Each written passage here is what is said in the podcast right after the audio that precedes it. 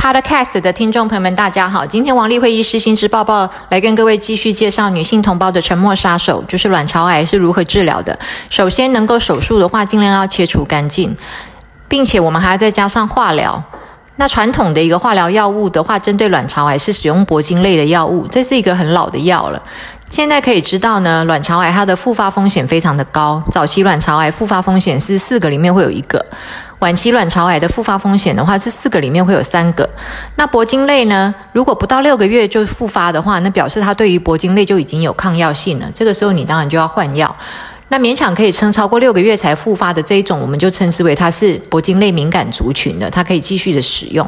除了铂金类之外，我们必须要再加上太平洋紫杉醇，这是一个一九九零年代问世的一个药，它的药效呢会比传统的铂金类好。抗药性也没有这么的多，但它的不舒服其实也还是蛮多的哦。虽然相较于铂类来讲已经比较好了，但其实它仍然会造成白血球低下、贫血、掉头发、骨节酸痛、神经会麻麻刺刺的感觉，恶心呕吐也是会有的哦。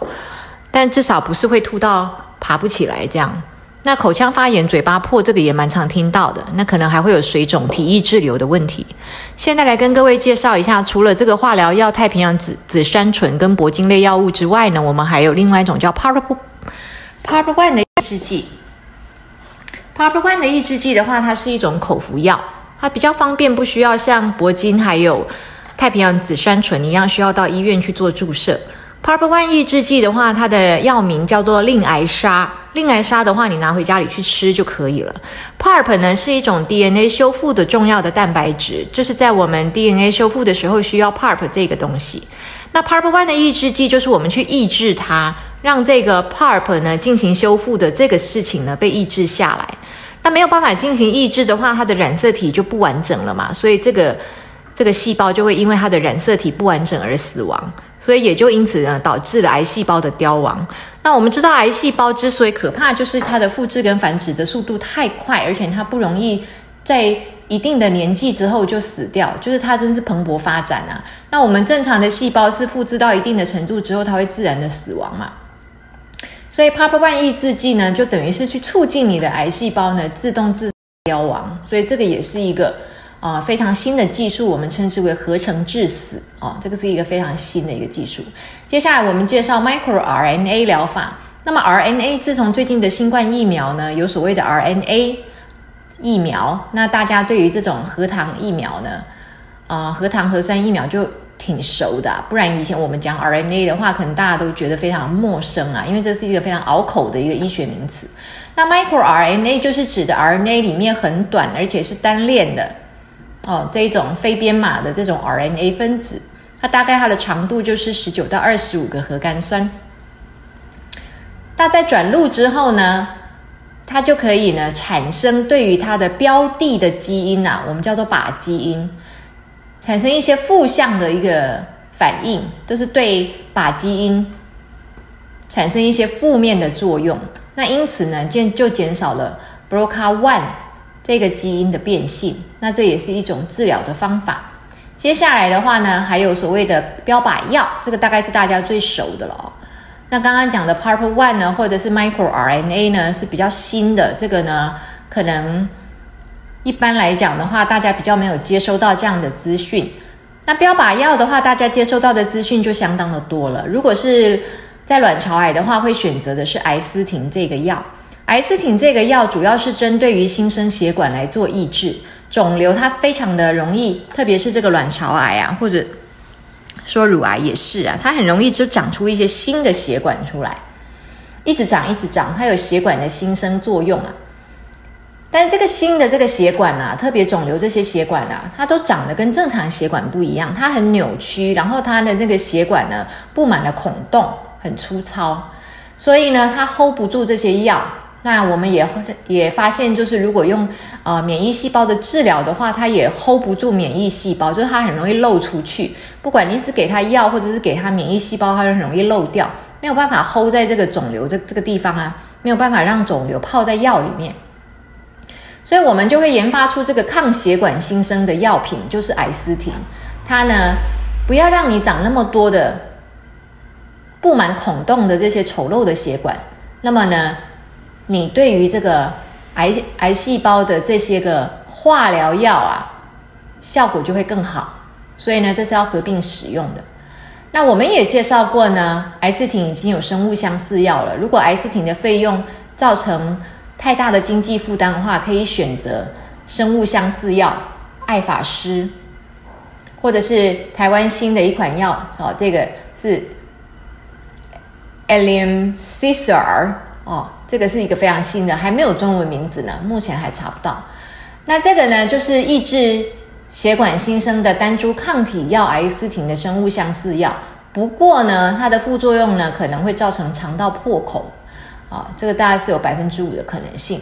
从二零零四年开始，FDA 就合可了这些生物相似药。那么在台湾呢，五月十号刚刚新新增加了这个 ALY 这个 Allium CISR 这个药。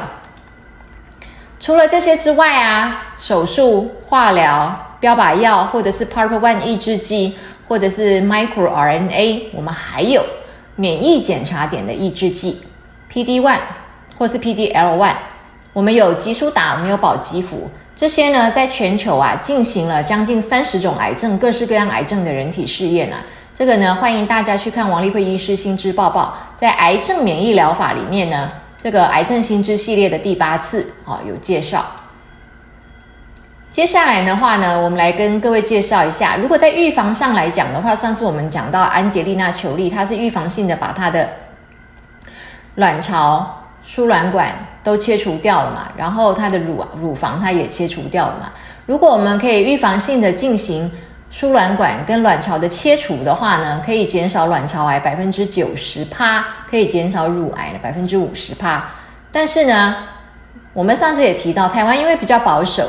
不管是患者本身保守，我想医师也是保守，所以呢，愿意执行这样的手术的人，或是这样的医师，大概都很少。